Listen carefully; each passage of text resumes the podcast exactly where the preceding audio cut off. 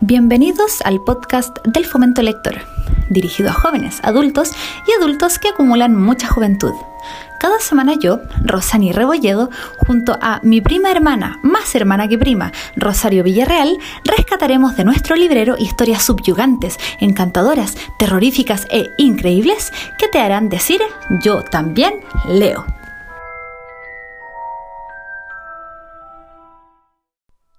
Bienvenidos al cuarto capítulo de De Magia y Hechicería, que parece que se nos va a ir hasta octubre. Sí. Parece que sí. Lejos. Sí. Hace rato ya. Sí, y bueno, en Chile, octubre ya empieza a ser solcito, calorcito, y de hecho hoy estamos en una locación diferente eh, al sol, al solcito, al airecito, y te veo y siento que pareces una relatora de Quidditch, y el Quidditch tiene mucha importancia en este capítulo. Sí, así es. Y yo también me siento como una gran relatora. si escuchan gol, si escuchan aplausos y vítores, es, es esta magia emoción. Para que vean, ah, en algún capítulo teníamos a Crow Chunks de fondo, ¿ah? Sí. Ahora tenemos fútbol de fondo. Si escuchan algo, simulen que estamos en un partido de, de Quidditch. Sí. Es lo mejor, es lo mejor siempre estar ahí contextualizándonos. Sí, me parece muy bien. Eh, este libro debemos decir que es el más largo de la saga. em, así que es probable que nos alarguemos, perdón, perdón. Pero prepárense, laven la losa, hagan algún aseillo, no sé. De seguro están en algún taco en donde sí. nos podamos eh, donde podamos acompañarlos a este nuevo capítulo de magia y hechicería. Así que vamos con todo porque este capítulo es muy bueno y mucho, mucho que decir. Sí, y me voy a retractar de algo que toda mi vida anterior a releer Harry lo dije. Antes yo decía El cáliz es mi Sí, libro no, favorito. no, no, no, no, no. Oye, no. Lo tenía que decir ella, lo tenía que decir Ah, que ¿también te pasó? Sí. ¿Te pasó? hasta Ah, ok, sí, Este, eso. Este tiene más puntos que, que los otros. Tiene, Ya. tiene mucho, mucho de todo un poco. Ajá. Y es lo que vamos a ir eh, haciendo un punteo de ahora en adelante para poder ver qué cosas, para mí, que, que los personajes tienen cosas muy humanas, muy adolescentes, muy de adultos, de repente que se van mezclando con la realidad. Ajá. Y, y eso es lo bueno, así que Empecemos, empecemos. Y comenzamos eh, hablando más o menos de cómo comienza este nuevo texto, nuestro nuevo libro, en donde lo primero que vi y lo primero que comentamos es que Harry andaba con todita las mañas. Sí, em, de hecho, este capítulo lo estamos grabando después de mi cumpleaños. Y en mi cumpleaños, con una de nuestras primas, con la Cami, eh, lo comentamos. Oye, qué pesado Harry. Pensando, bueno, para que sepan, ella leyó Harry cuando nosotros también lo leímos. Y ella dijo, pero yo me di cuenta en ese momento y yo no me di cuenta de nada en la primera lectura. Es que a mí me- ahora lo encontré claro, eh, claramente para su edad y para lo que estaba sucediendo eh, es una forma de, de- de responder a lo mismo. Ajá. estaba solo con su familia muggle nunca bien tratado entonces claro le buscaba un poco un poco el cuesco a la breva como decimos nosotros que es Sí. buscaba cómo pelear o con qué pelear con qué discutir Ah, sí, mira, ahora me estaba acordando que, claro, en la primera parte que yo no me acordaba, Dudley, el primo, eh, estaba con los amigos ahí, bueno, haciendo sus cosas, el bravucón, qué sé yo, y Harry así como, ay, eh, ahora le estás pegando a cabros chicos de 10 años, no sé qué. Y yo decía, cállate, ¿para qué vas a, para qué? sí pues sí Y ahí el otro ahí buscando eh, pelear. sí co- cómo sí claro cómo eliminar estas energías estas cosas que tenía él guardadas Eh, ellos viven en en Private Drive Ajá. Un suburbio. un suburbio por allá de Inglaterra. Y, eh, ¿qué sucede? E- Él busca otros territorios en donde caminar y donde ser, eh, eh, pasar su tiempo porque eh, él como siempre anda mal vestido, siempre lo miran feo como si fuera un pordiosero o, o un ladrón. Entonces él se va a otro, a otro sector que es Little Winging, en donde eh, estaba sentado ahí. eh, llegó el primo, se pusieron a Claro. Y después de eso aparecen los, Los dementores. dementores. Que, Sí. eh, que, que la película no sé si queda claro, pero en, los muggles no pueden ver los dementores, por lo tanto el primo nunca los ve, los siente solamente.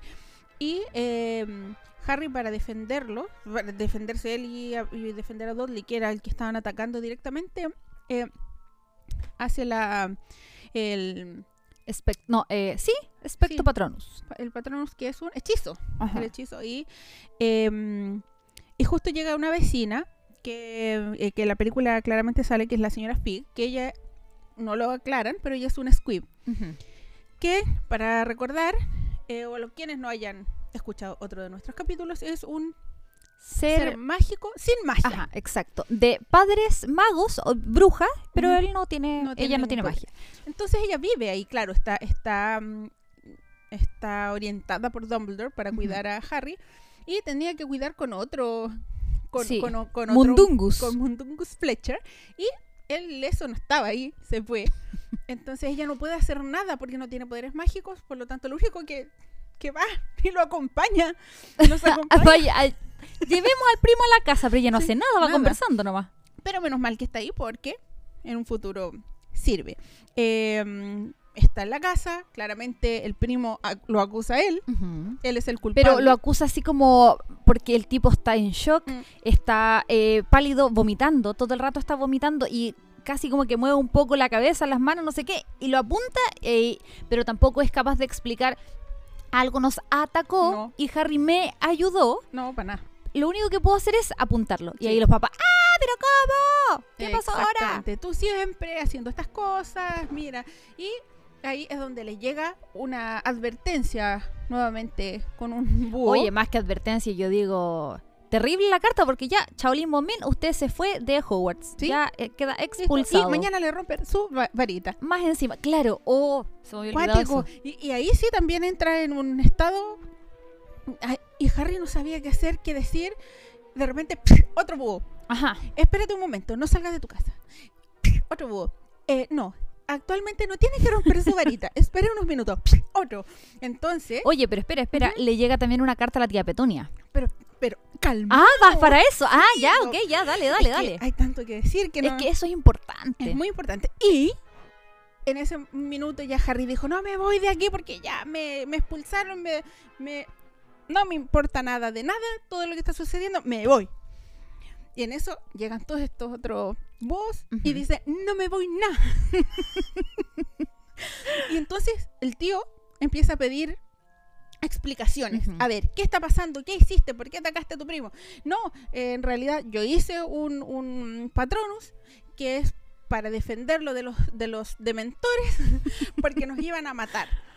¿Y por qué? ¿Y por qué están estos dementoides? Es que él es mogul. Porque ha vuelto Dumbledore- eh, Voldemort. ¿Cómo que ha vuelto Voldemort? Él estaba muerto. Y Harry dice, no, eh, no está muerto, ha regresado. Más o menos le hace un resumen. ¿Cómo que ha muerto? O sea, ¿cómo que ha vuelto? Le dice el tío. ¿Por qué te siguen mandando esos, esos, los desmembradores?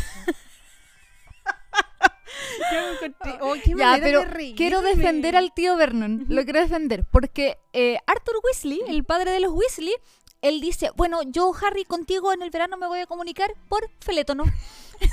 Entonces estamos en igualdad de condiciones. Totalmente No. igualdad de condiciones. Me- ah, sí, toda la razón. Y me encantó. ¡Oh, qué buena! En estas discusiones, cuando dicen ya, y te vas de aquí, ahora que te quieres ir, te puedes ir. Porque gracias a ti nos van a matar a todos. Y yo también quiero rescatar que en realidad ellos son una familia nuclear de tres. Y ellos son muy unidos y se aman y todo. Sí. Lo hacen pésimo, pero se aman. Y, em, y quieren protegerse. Pero ahí llega otro búho. Y es lo que te ibas a decir. Sí, eh, que yo, a ver, insisto, yo a esta mujer, a JK Rowling, la encuentro una seca. Porque unir eso, ese pequeño detalle que la tía Petunia abrió, bueno, era un vociferador. Escucha el vociferador y dice, no, Harry no se va. No, yo me voy, me voy con Sirius. No, no te vas. ¿Pero por qué? No, No, no lo explica. No, po. y ahí queda esta... ¿Cómo? ¿Por qué te llegan primero a ti cartas? ¿Cómo te conocen? ¿Por qué habías hablado con alguien? Pero todo queda ahí. Ujú. Y eh, ya se van los se, se van, no me acuerdo para dónde, o al otro día, lo dejan encerrado con llave. Sí.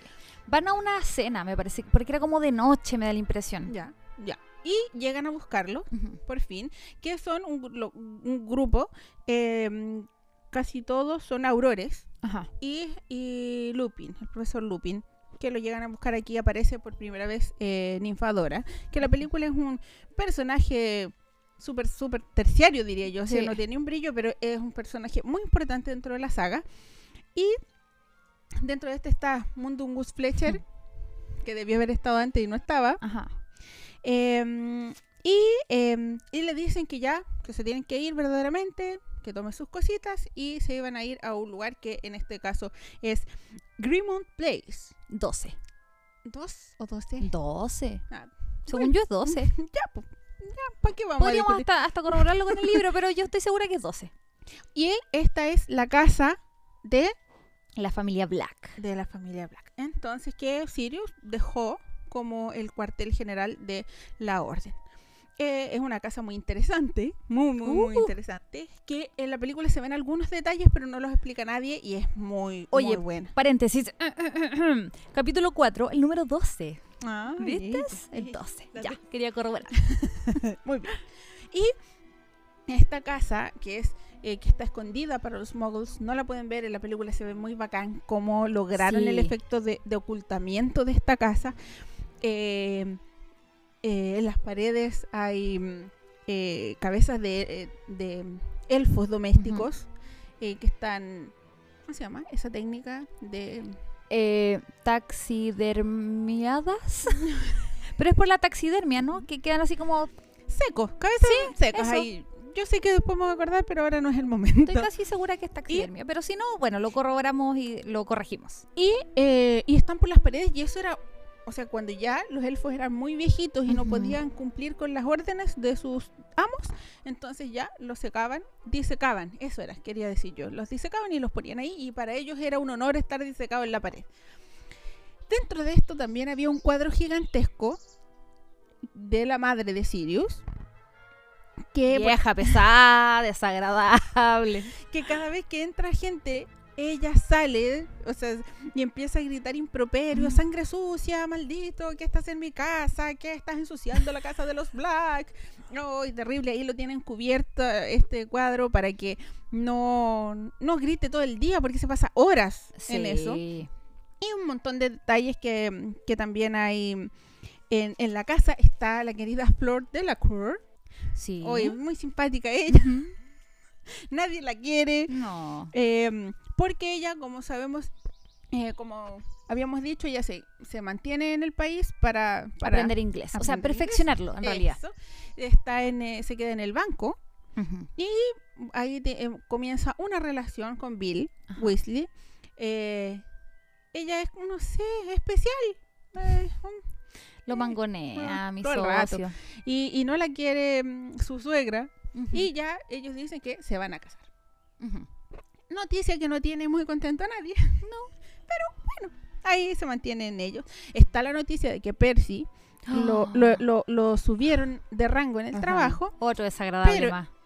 Yo me acordaba que lo detestaba, pero no me acordaba por qué. Yo ni siquiera me acordaba de No, eso. sí, yo me acordaba así, porque en las películas lo veía y decía, este. mm, qué terrible, un desagradable, porque todos tienen que estar con el ministerio, por favor. Ustedes están cometiendo un error porque son unos irresponsables, eh, hacen caso a las locuras de Harry Potter, mm, mm, una vergüenza. Oye, estar en la ¿sabes qué me acordé de la carta que le envía este desgraciado a Más Ron? adelante, ¿no? Sí. Pésimo. No, pero es un desagradable porque se enoja con sus papás.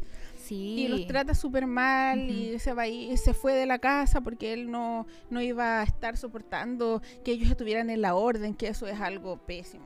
Claro, y de hecho esto viene desde el cáliz. Cuando él Sí. eh, egresa de Hogwarts, ya como que corta relaciones con sus papás y la pobre Molly eh, sufre, Sí. porque los hermanos es como, ah, feo mundial, ándate a la punta del cerro, no nos importa, pero Molly, No, como mamá, madre, po, sí, po, sufre Sí, mucho. Es terrible, a mí me carga Percy. Tenemos que hacer también un recuento de los ministros. Porque Sí. yo esto antes no, no, no lo había hecho, sabía que había un leso por ahí, pero ahora sí podemos decir el primer ministro, que era Crouch, Ujú. que Barty murió, Crouch, ajá. que ya murió, eh, lo mató el hijo, Ajá, sí. ya, se tragó la chapa, por lo tanto estamos, después se- está Fudge, Sí, Cornelius. Eh, estamos con, con, con, con él en este momento que en reiteradas ocasiones, o sea, su lucha es negar que volvió Voldemort. Ajá. Em, y, eh, y está en contra de todo lo que pueda llegar a decir em, Dumbledore Y Harry. y Harry, o sea, por todos lados. Sí, porque de hecho ahí mandan a una persona especial del ministerio a ser parte de Hogwarts. Justamente por esto. Sí, qué terrible. No, Otra vieja fea más. oh, ya. Mucho personaje desagradable en sí, este libro, ¿eh? Es potente. Sí, se pasó. es potente. Y ya eh, están ahí todos, eh, eh, en esta casa están estos aurores, está la familia Weasley, todos como siempre, Harry enojadísimo con sus amigos, con Ron y Hermione, porque no le, no le escribieron en el verano, y porque ellos son parte de la orden y yo no. Ah, no, y espérate. Es que aquí yo siento que es el libro más desigual o diferente a la película. Sí. Porque en este libro a Ron y Hermione los nombran prefectos. Sí, Y uno de los enojos de Harry es, ¿y por qué a mí no? sí, Porque llegó la, la insignia de prefectos a, bueno, donde estaban en, en la guarida de, de la orden. Y todo el mundo dijo, ah, quizás es para Hermione y para Harry. Harry. Y de hecho hasta el mismo Ron, pobrecito, Sí. se sorprende a un nivel así como de, no, que está mal, esto está mal. No, si pésimo, no, si esto está mal. sí. Y Harry se cuestiona, ¿y por qué yo no? ¿Y por qué yo Y no? además de cuestionarse por qué él no es perfecto, también se cuestiona por qué se siente mal. También. Y eso también a mí me, me- eh, es por lo que decía adelante, me hace que parecer que es un Harry real, un ser humano, un adolescente Sí. real, que siente celos por su mejor amigo, se siente culpable de sentirse así, porque pucha, yo quiero ser perfecto, ¿por qué no lo soy? Pero antes quería ser perfecto. Eso es, justamente. po. Pero bueno, ¿por qué él y yo no? Entonces se va en un montón de cuestionamientos muy adolescentes que lo hacen humano y no como el perfecto, así como mi amigo lo merece, porque bla, bla, bla. No, él Y de hecho él mismo lo piensa, Ron no se lo merece. Oh, es que y se siente mal por eso. Sí, y de hecho después viste que, bueno, la mamá organiza una fiesta, la mamá de Ron, en que celebran a Hermione y a Ron como los nuevos prefectos de Hogwarts. orgullosa. Y, y Harry es como que, ah, porque hay un letrero que dice Ron y Hermione perfectos, no sé qué, no sé qué, no sé qué. Sí, Ay, pesado. anda con las mañas, pobrecito. A mí me da un... A mí me dan ganas de cachetearlo, porque rice. Sí, sí, Ya lo diagnosticamos en el Ya. capítulo anterior, rice para Harry. toda la razón. Y este, bueno, tiene que ir a su, a su juicio, digamos, donde se supone que es un mal menor, una un detalle, y está todo el juzgado, todo lleno de gente que es el Wissengamont. Oh, pero ¿qué es eso? Pero eso es la Junta de Ley Mágica. Toma cachito goma. Cacha, cáchate eso. ¿Investigaste, ah? Pero las tareas están bien muy hechas, bien, sí. muy bien. Fuchs es el juez principal de los jueces y hay otras 700 personas eh, que ahí hay pequeños detalles que se cambian en la película, pero no importa. Y está Dolores Umbridge, que es que se, que se ve por ahí, hace sus comentarios desagradables. Cambia la hora del juicio para que pierda, pues tiene que entrar solo. Claro. siempre yo tengo que recalcar que, que, mm, eh, Arthur Weasley siempre con él acompañándolo eh, a su lado aquí yo pucha no puedo entrar pero yo estoy aquí afuera esperándote o sea también un padre Sí. Eh, y qué sucede entra solo ahí está. Lo bueno es que la, la señora sí Fig llega puede dar su opinión y lo mejor es que llega Dumbledore. Sí. lo defiende leyes van leyes vienen porque ellos ahí discuten legalmente todo un capítulo de y lo absuelven. Y se va tranquilito para su casa. No tan tranquilito porque empieza a cuestionarse ¿y por qué Dumbledore no me pesca? Sí, pues no lo, verdaderamente. pues lo- profesor, por favor, profesor, profesor. Y Dumbledore rapidito aprieta cachete y Harry quedó así como, ¿qué le hice? sí. Estará muy enojado por lo que acabo de decir, Claro. pero me vino a defender. Y más cuestionamiento y más mañas, y ahí yo lo entiendo. Sí, pobrecito. Porque es como, ¿qué onda? El profe no ni me miró. Sí, es verdad, es verdad. Aquí sucede que vuelve a la casa, estaba todo bien, la fiesta, Ajá. Y em, esta casa eh, es muy antigua, tiene muchas cosas escondidas, em, y este Molly le pide a Ojo Loco que vea qué hay en una caja, em, Oh. en, en una pieza. Y que él- sonaba, que había algo sonaba, que y- sonaba. Y, ella no tenía ganas de abrirlo sin saber lo que era. Y como el ojo mágico de Moody lo ve todo, le dice, eh, ¿puedes ver qué es para ver si lo puedo ir a limpiar? Sí, le dice, es un... Bogart. Es un Bogart. Ah, listo, después lo limpio.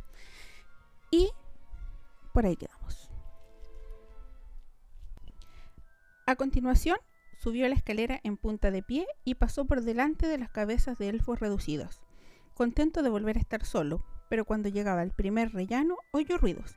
¿Había alguien llorando en el salón? ¿Hola? dijo Harry. No obtuvo respuesta, pero los sollozos continuaron. Subió de dos en dos los escalones que faltaban, cruzó el rellano y abrió la puerta del salón. Adentro había alguien escondido de miedo contra la oscura pared, con la varita mágica en la mano, mientras los sollozos sacudían con violencia su cuerpo. Tirado sobre la polvorienta alfombra en medio de un rayo de luz de luna y sin duda alguna muerto estaba Ron. Harry tuvo la sensación de que sus pulmones se quedaban sin aire. Notó que se hundía en el suelo y el cerebro se le paralizó. Ron muerto, no puede ser. Espera un momento, pensó. No podía ser Ron, estaba abajo. Señora Weasley, gritó Harry con voz ronca. Ri, ri, ridículos, sollozaba la señora Weasley, apuntando con su temblorosa varita al cuerpo de Ron. ¡Crack!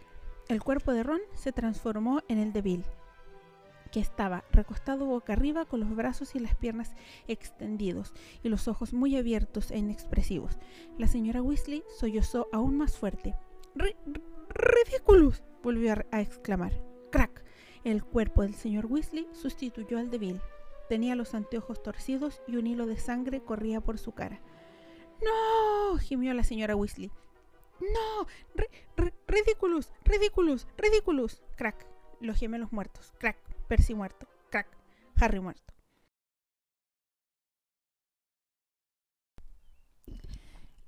Estoy pensando en la palabra enternecedor con escalofriante. Por, bueno, enternecedor porque dentro de, de todos los miedos de Molly, eh, de las muertes de su familia, está Harry. Entonces Harry se da cuenta que realmente es parte de esa familia. Sí, yo también pienso eso, que, que por fin él, él se sintió más unido. Incluso en ese en esa parte Molly le dice como que disculpa Harry, que soy muy tonta, disculpa. Y él más adelante decía, y seguía pensando que no era tonta. Porque básicamente los miedos más profundos de Molly es su familia, eh, perder a su familia y dentro de ellos Harry. Harry, entonces no, Molly, mi ídola. Tu patronus. No, mi patronus todo el rato. Porque, no sé, me toca mucho quizá la fibra materna, y, pero siento que es algo que a Harry le, hacía mucha falta. Y que no siempre lo, lo, ve presente.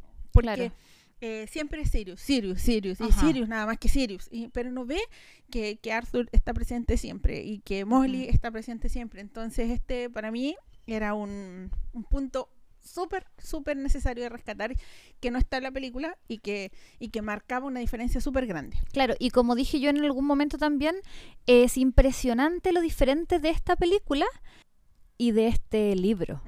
Hay muchísimas eh, diferencias y una de ellas o sea, más que diferencia hay, a ver, estamos pensando que es un libro de 800 páginas más o menos. Casi mil. Ya, casi mil. Es mucha información para meter en la película y ahora yo con mi madurez puedo decir, ok, obvio que no puedes meter tanta información, pero gracias a esto nos damos cuenta de, del, como te decía, de este amor real que hay desde la, de la señora Weasley a, a, Harry. A Harry, a mí me encanta. Sí, es que lo he dicho muchas veces y por eso sigo llevándolo aquí una vez más. Este, como bien decías tú, em, mi madurez lectora ha sido impresionante, porque claro, leo el libro, veo la película y digo, está, está, está, esto no está, esto sí está, pero de igual forma sigo considerando que lo hicieron súper bien para unir fragmentos. Sí, y una cosa que yo quería decir que mientras leí el libro y después vi la película, todo el rato en mi cabeza estaba la idea de lamentablemente, porque así lo voy a decir, lamentablemente mi cerebro, mi cabeza, mis recuerdos se quedaron con la película, porque nosotros debemos haber leído ya el libro en tal año, pasó uno o dos años y vimos la película. Entonces yo me quedé con esos recuerdos. Entonces yo convencidísima de que todas las cosas que iban saliendo, o, no todas, pero la gran mayoría, eh, sí aparecían en el libro. Y ahora que recientemente leí y tuve la opción de ver al tiro la película, dije, no, pues Sí, súper, súper. Sí, es, recién estábamos comentando antes de grabar, esto que viene ahora, que es, em, matan al Bogart y se van ya hacia el al colegio.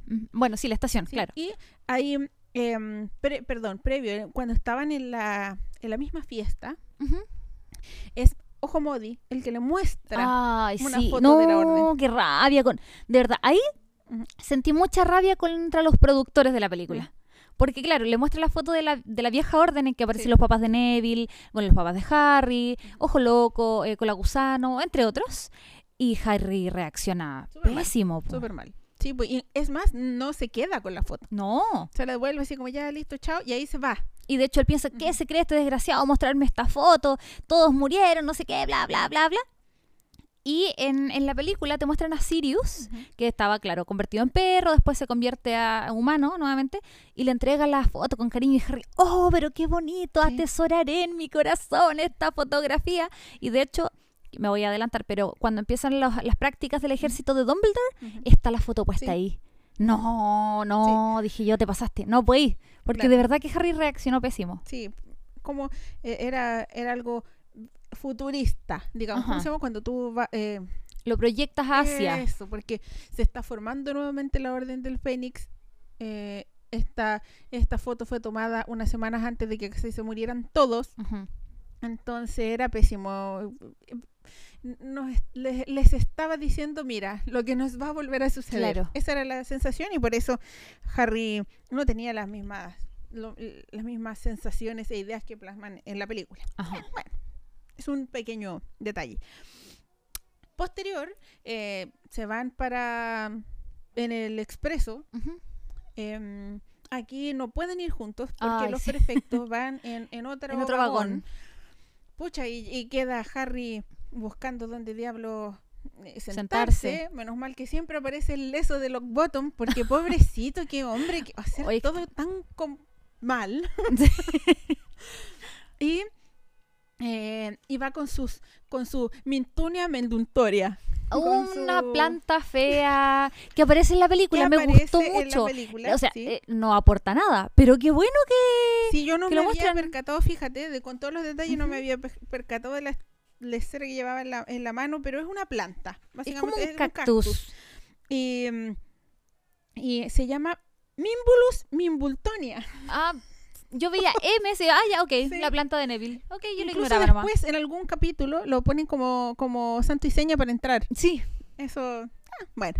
Y, eh, y ahí conocen a Luna, Luna. Lunática. Lovegood.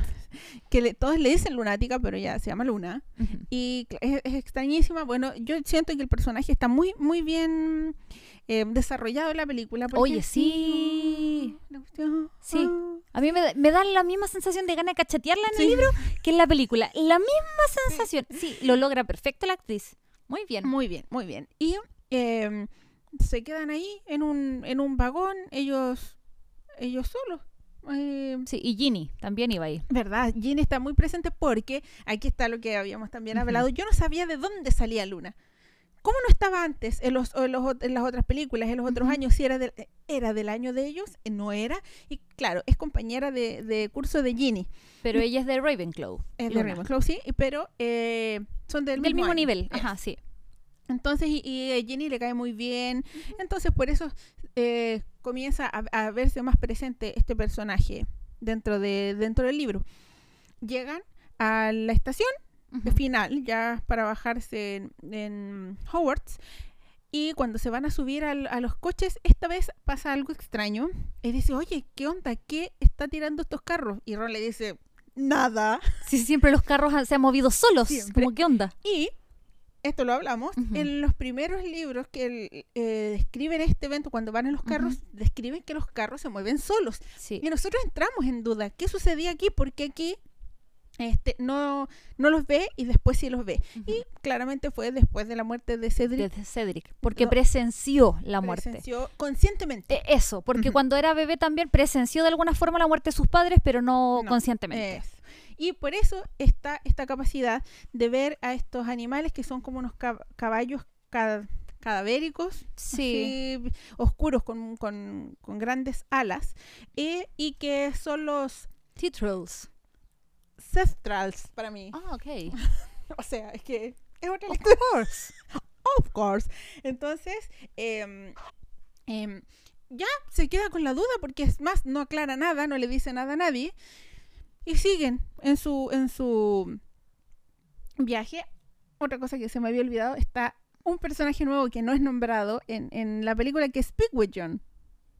Que ¿Y yo no sé si lo habíamos hablado antes, que es el bullito desagradable de... De Ron, Ron, no pero sé es que hace, ya, es que ese apareció hace un montón de tiempo no porque sé. Sirius, Se lo regaló. Sirius se lo regaló a Ron y nunca jamás está. Yo no sé si lo hablamos en el libro anterior, pero yo ahora me acordé. Sí, porque yo, te dije así como, pensé ahora, ¿quién es? Y el Sí. que yo tenía en mi cabeza era el, el buito, Sí. chiquitito, Ese que que... es leso, leso. Ya, no sé si lo nombramos, si lo nombramos, bueno, aquí está nuevamente. Y Pig, le dice. Pig. eh, y claro, es súper leso, choca con todo, no se puede los bultos, porque, o, los, o o paquetes, po. sí, porque es muy pequeño.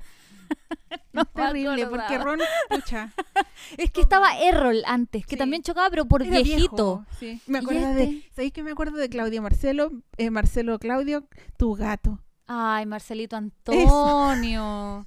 Era, Ay, era un gato zombie. No, pero pero, de viejito. zombie, ya, pero pero de viejito. Alguien, piensen, si vieron el cementerio de animales, este gato era de ahí.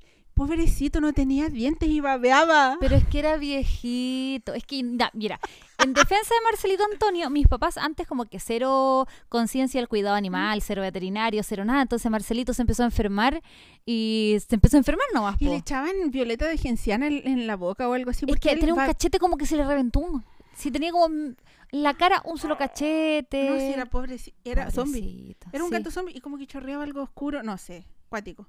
Y- Ay, pobrecito. Pobrecito. Marcelito Antonio. Y era antiguo, o sea, viejo. Sí, po- tenía, cuando murió tenía nueve años. Oh, no, sí. Es cuático, Marcelito Antonio. ¿Y te bueno, acuerdas de, de Pig con Marcelito Antonio? ¿O de Errol?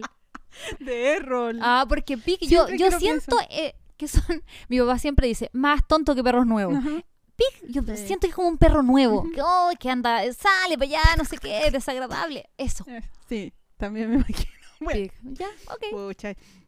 Este, mm, ya em, hemos llegado nuevamente a Hogwarts y hay una presentación nueva del sombrero seleccionador Ay, sí. que es muy interesante para Sí. mí.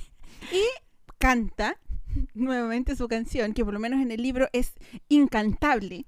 Porque no, no, Sí. no calza nada el No, texto, digamos, nada, y la traducción por lo menos. Pero en resumen, nos cuenta la historia de la fundación de Hogwarts y Ujú. de los magos originarios, que son Slytherin, Ravenclaw, em, Hufflepuff y Gryffindor. Ajá. Cada uno de ellos tenía sus, propias sus propios ideales de estudiantes.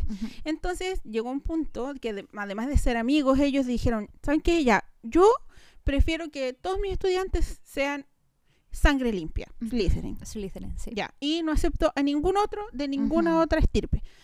Bueno, dice Gryffindor, yo lo que Yo necesito... quiero los valientes. y que hayan logrado grandes hazañas. O sea, tienen que ser muy potentes aquí. Ajá. Y si no, no. Chao, para afuera. Es. Eh, Ravenclaw ahora. Ravenclaw tienen que ser Inteligentes. Ujú. Si no son inteligentes, no me sirven. Ajá. Y ahí llega la buena, la buena de Hufflepuff y dice, A mí me sirven todas las micro. yo los educo y los acepto a todos A por los igual. lesos, a los que son más mejores, a los feos, a los Todo- bonitos. Todos, todos Oy, vienen para acá. Yo cuando leí eso Sí. dije, por favor, no quiero estar en Hufflepuff. No, No. quiero porque Yo soy muy Hufflepuff. no, yo Muy no, Hufflepuff. yo creo que me daría lata porque es como, ya, mala, mala, si mala, eh, sangre limpia, no. Valiente, súper valiente, tampoco. Tengo esperanzas en Ravenclaw porque yo no creo que sea inteligente, pero yo sí soy matea, entonces ahí me puedo defender. Pero Hufflepuff es como lo que botó sí. la No. gola, po. Pero yo soy así, en mi vida diaria, así como, pucha, el perrito más feo, ya, ya quiero al chiquitito. No, manco". sí, po, pero es que en Hufflepuff te están diciendo a ti, tú eres po, el perro feo. Claro, to- No, pero no, no, no. Y eso, y eso es lo que me mide.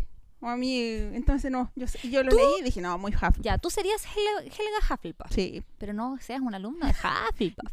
Porque, de hecho, antes decían así como, oye, Cedric Diggory, ah, cuando, para el torneo de los tres magos. Eh, todo el mundo decía, bien, el campeón de Hogwarts es de Hufflepuff. Hufflepuff nadie le tiene fe en nada. Entonces era como, oye, Sí, y encima es Mino, el tipo juega bien Quidditch, qué sé yo, y que venga Harry Potter a arrebatarle la poca gloria, la nada Sí. de gloria que tiene Todita la razón tenían los otros igual, sí, sí. Sí, po, pero era, más encima se los matan. No. Ahí se quedaron sin. ¿Quién? No, hay un cabro que es como simpático, Ernie algo, que es de Hufflepuff, Ya, sí, que sí, se sí, encuentra sí, sí. en herbología con los chiquillos de Gryffindor. Y él es bien simpático. Macmillan. Macmillan, sí. Eh, él es bien simpático, pero y listo, sería. Es verdad. Pero y sí, quedaste Hufflepuff. pero sí, no, yo me siento muy identificada No, por eso. Un no, poquito si de no todo. soy nada y no Hufflepuff. te están diciendo. ya. Entonces, em, sucede que se que comienza ya la, la época de Quidditch y, Oh, sí, y ya, este el, el Guardián. eh, sí, pues que era Good. era Oliver Wood Ujú. se graduó y se va, Sí. entonces hay que buscar un nuevo Guardián. un nuevo guardián. Eso Que es el arquero, digamos. sí, eh, es, em, es el arquero, que son tres aros, o sea, son tres arcos.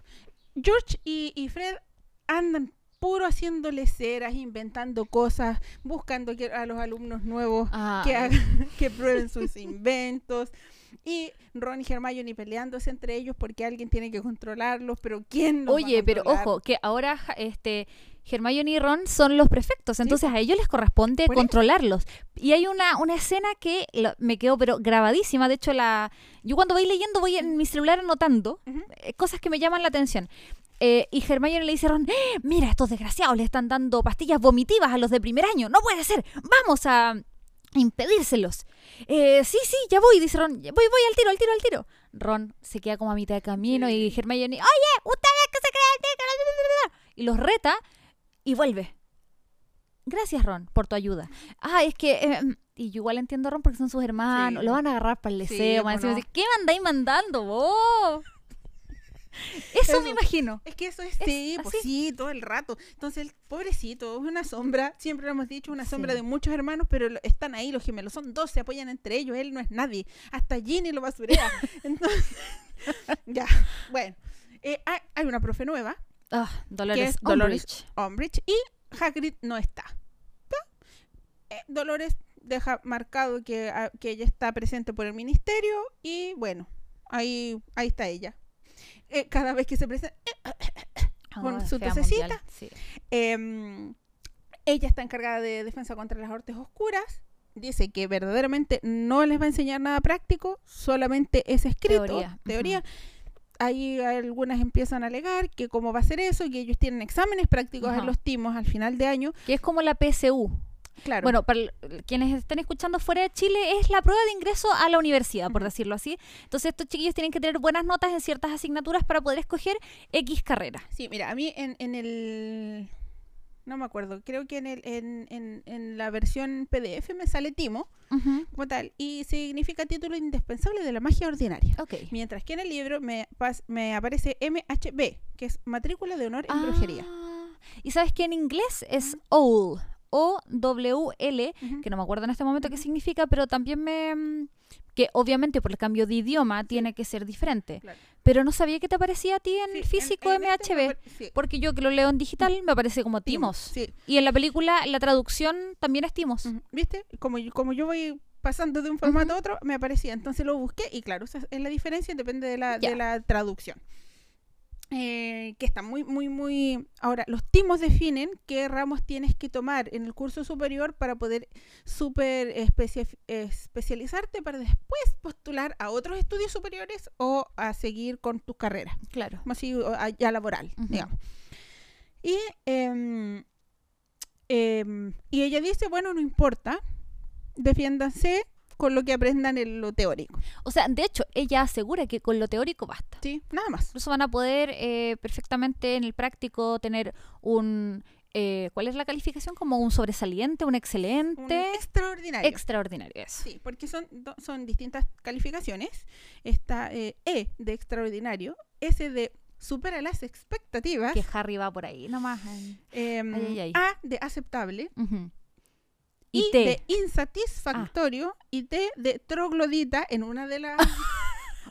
Es que yo me acuerdo de que en una de las evaluaciones de pociones, parece que fue como la primera, y Snape dice así como, tomen esto como si fuera el timos de pociones, y dice, qué vergüenza si alguien tiene una T, y Harry tiene una T, Sí. y él lo esconde, porque todos miran así como, ay, ¿quién será? ¿quién será? ¿quién será? Y hasta Ron tiene una S o no sé otra, y Harry así como, No, mira este desgraciado, no todo. sé qué, no sé qué. no, es penca, es penca. Bueno, es que es, es, eh, sí, es- este otro eso, pues Snape, qué terrible.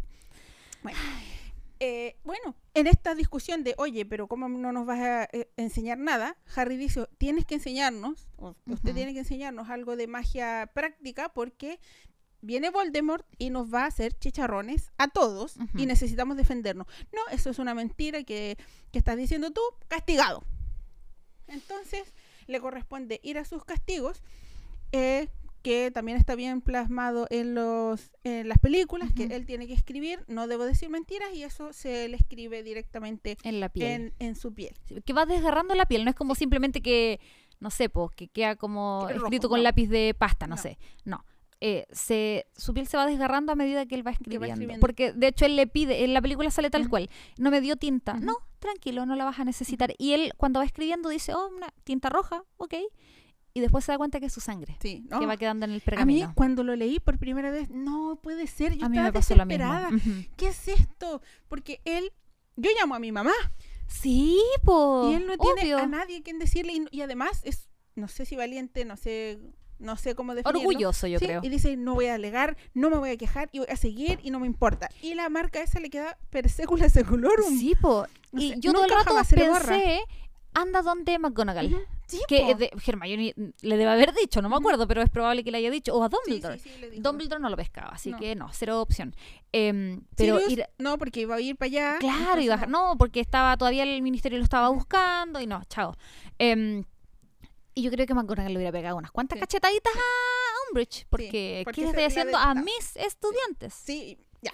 Perdón, es que me, adelanto. Ya, dale, dale. Em, Hagrid sigue sin, sin aparecer y Ha- Harry tiene que estar un montón de días castigado y en esto se presenta la postulación de los nuevos jugadores de, de, Quidditch. de Quidditch. Quien queda como capitana es Alicia, que es la negrita. Ujú, Sí. Em, ella, eh, la película es la negrita y aquí también.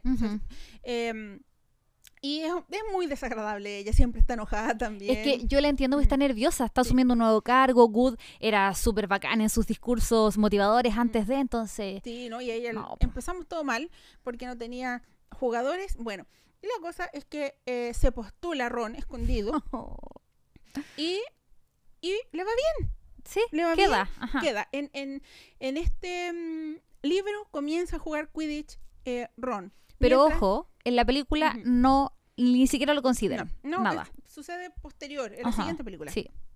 Y em, ya, pues, queda todos juntos, bien, felices.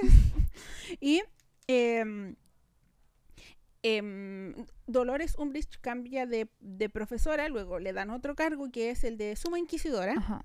Y ella empieza a tirar leyes, pero por todito, Decretos. decretos, perdón. Em, y ahí a Hermione se le ocurre formar esta organización de estudiantes para que Harry le dé clases.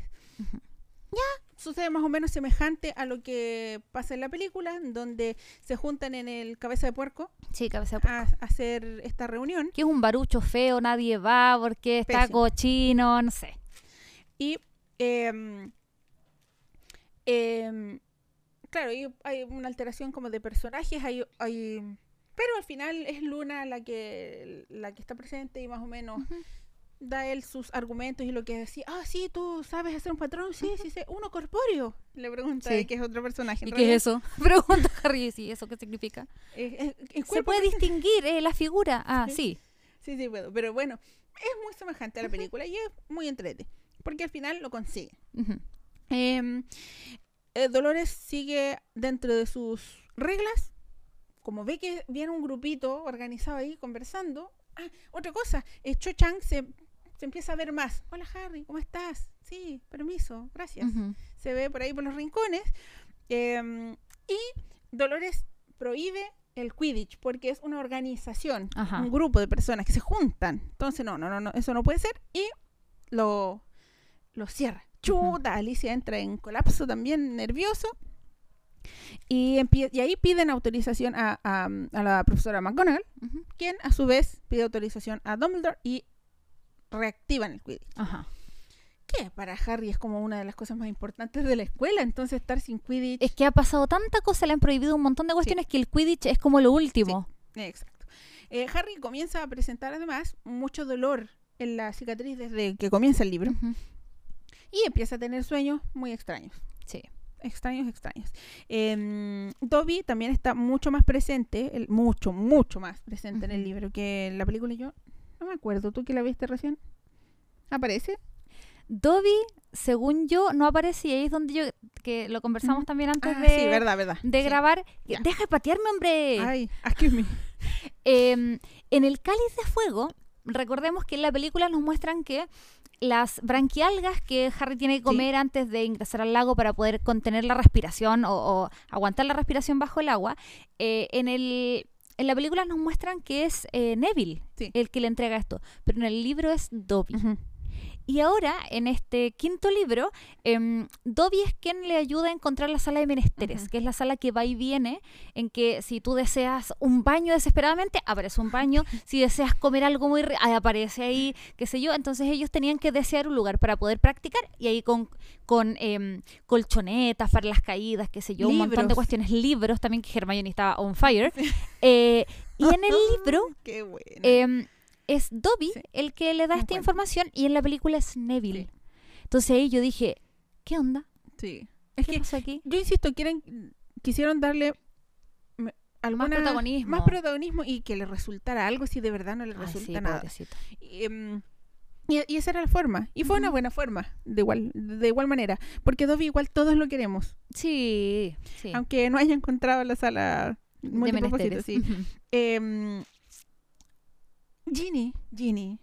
Oye, Ginny es cuática, es polola, tiene pololos por todos y lados. Ron Taverote. ¡Ah, pero cómo! ¡Que está pololeando! ¡No puede ser! ¿Con quién? Con este, no, pero después, sí, porque Ginny debe andar con, con Tommy. No, ya terminó esa relación porque Hermione se sabe los... la- Sí, es que son todo. igual, son amiguis ellas dentro amigas, de sí. todo porque eh, tuvieron que vivir varios, varios días, varias semanas en, en la orden, en la guardia de la orden. Entonces, obviamente que iban a, a sí. pues sí, Se es hacen- natural. se hacen más, más cercanas. Sí, entonces ella sabe todos los secretillos de, de Ginny que Ginny no le va a contar a. Ron, porque Ron, como dijo Hermione en una película, tú tienes los sentimientos de una cuchara, que sí, todo el rato. Entonces, y el pobre entra en colapso, pues, que su hermanita esté pololeando. No, todo el rato, sí, no. Pésimo. Y, el- y ahí como que... eh, ah, dice Harry, por eso ahora Ginny me habla. Pero sí, ¿por qué ahora te habla? ¿No estaba enamorada de ti? Y, y- y Harry, va, Hermione, Hermione. le dice, sí, eso fue antes, pero ya lo olvidó, ahora anda con este otro personaje.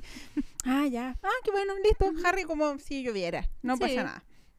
Em, pero también Ginny tiene mucho más protagonismo, es mucho más intrépida, inteligente, eh, tiene una respuesta súper rápida, es una chica potente, yo encuentro Ginny. Y además, ojo, que em, uno de los castigos de Umbridge fue em, quitarle de por vida el Quidditch a Harry. Y Ginny se postula para el puesto de buscadora, que es el puesto de Harry. Sí. Y ella juega y lo hace bastante bien. Esto sucede cuando, cuando el- el- el- en realidad en uno de los primeros partidos eh, eh, todos estaban cantando a Weasley, vamos a Y coronar. ahí ya porque- me quitaste mi lectura, ¿viste? Sí, porque tú me acabas de quitar la otra. Eres muy Hermione. Pero es que yo también quiero. Yo, yo no hice la tarea. Tú tuviste tiempo de hacer la tarea, ¿viste? Pero así es la vida. Entonces estoy punteando para ir organizado y te saltas tres puntos. Es que tú deberías haberme enviado la tarea a mí, Es que esta como vez- Hermione lo hace con los amigos y se las manda. Esta vez no lo hice en Excel, porque cuando te mando el punteo en Ah, Excel no lo leí. Ok, prosigue. Retomemos.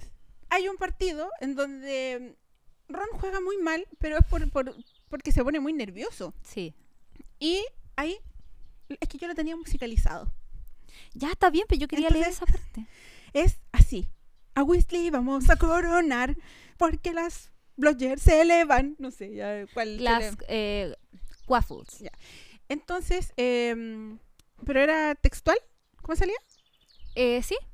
Y eh, lo tienen chato. Y estos son los, son los de Slytherin. Pero empezaron, y ahí yo encontré brillante lo de los de Slytherin porque ellos andaban con un botón, un, Una chapa. una chapa, claro, que decía a Weasley vamos a coronar. Y yo decía, yo, obviamente esto tiene una doble intención, una mala intención, eso se sabe. Pero yo decía, ¿qué onda? Y eh, Harry con Hermione trataron de que Ron no viera eso porque el pobrecito estaba enfermo del día anterior. Porque le costaba a mi socio, ¿no? Si no tajaba una. Nada. Y cuando empezó el partido y estos desgraciados empezaron a cantar. Y no cantaban solo eso, decían así como él vive No. en una madriguera horrible, fea, eh, como que qué terrible ser tú, no sé qué, no sé qué, a Weasley vamos a coronar, Era porque eh, gracias a esto Slytherin va a ganar. Es algo así. Sí, era una canción entera, o sea, Sí. amplia. Y lo peor de todo es que después la gente andaba cantando, porque se quedó tan pegada con a Weasley vamos a coronar, que lo cantaban. Sí, es verdad. Y, y- y eso entra en tanto colapso que Ron lo hace más mal. Qué mal. Y al terminar el partido, eh, gana Slytherin y, y Malfoy ataca verbalmente a, a Ron y, a- y los gemelos lo defienden. Y creo que, no recuerdo en este minuto si es Harry directamente o George o uno de, de ellos que se pelea con, con Malfoy le Sí, pega. Ajá. Harry le pega. Y, y claro, Umbridge dice, jamás, de los jamases volverán a jugar. Quidditch. Los dos gemelos porque no sé cuál es cuál, así que ninguno, ninguno va a jugar nunca más. Les quita las escobas a los tres y las encadena en su oficina. Eh, para allá íbamos. Y eh, ahí es donde Ginny se, se postula y juega, y juega muy bien porque Sí. cuenta. que cuando ellos estaban durmiendo o lo que sea, ella sacaba escondidas las escobas y volaba sin que nadie la viera. Y esto desde los seis años, algo así. Sí. Entonces, no era algo nuevo para ella. Para sus hermanos sí, porque nunca la habían visto. Sí, y Así se escondía que de todos. y se escondía de todos. Me gusta que, que Ginny se atreva, porque perfectamente podría haber dicho, se van a reír de mí. Así Y- como Ron. Claro, y los primeros que se van a reír de mí son mis hermanos.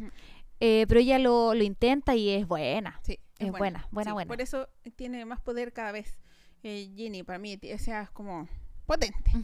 El, luego de esto, em, eh, Harry empieza a tener más, más visiones y en una de estas visiones y sueños, eh, sueña que, se, que él es una serpiente y ataca a, mm, Arthur. a Arthur Weasley y le, le empieza a avisar a todo el mundo, a la profesora McGonagall, que es la que lleva la información a Dumbledore. Y en la película, mira, eso sí, dije...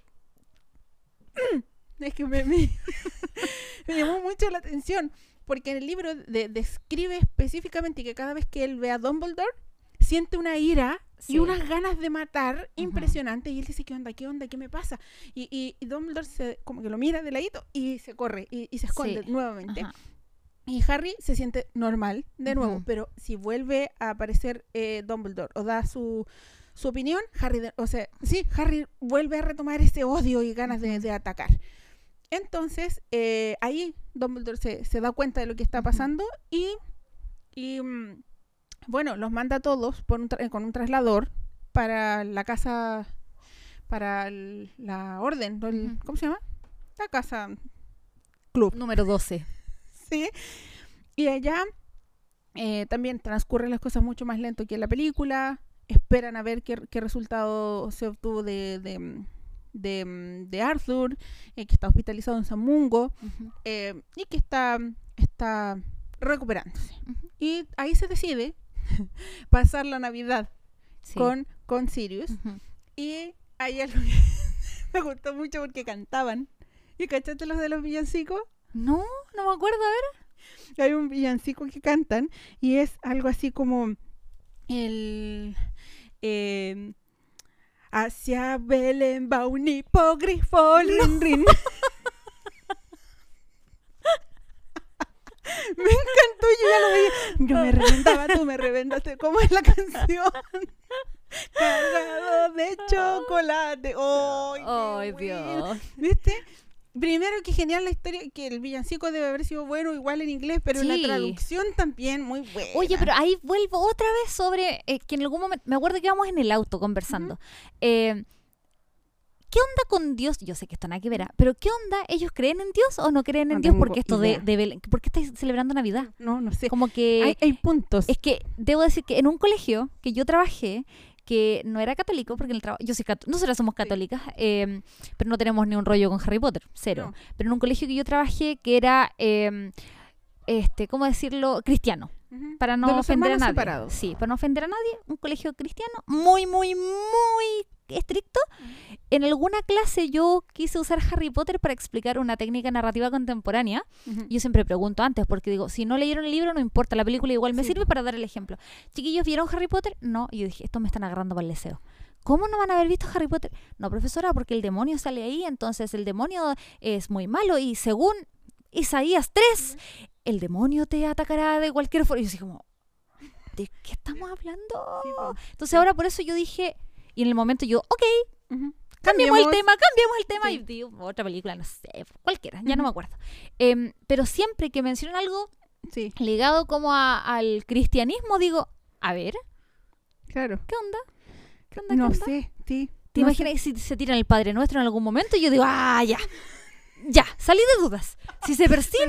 No, porque incluso ¿Qué a veces hacen, eh, eh, tienen la expresión, oh Dios mío. eh, por eso, po. Claro, pero también por las barbas de Merlín. Exacto, entonces ellos tienen una mezcolanza y, Ajá. y ahí yo, no sé. Sé, Qué interesante. Deberíamos em, preguntárselo en Twitter a JK Rowling, porque así es como se van sacando las informaciones. Así que buena idea. Y si Para- alguien pregunta antes que nosotras, o si alguien lo sabe, o si alguien lo sabe, Ujú. cuéntenos porque a mí qué me... interesante. ¿ves? que si dicen no, si creen en Dios, yo voy al colegio, se eh, oye, Harry Potter, y les tiro un papelito así. sí, vos, bueno. está Dios presente, así que no me vengan sin cosas. Siempre, ¿ves? Ujú. Y bueno, em, em, nos quedamos en el hipogrifo de Belén. ¿Qué va, Belén? Sí.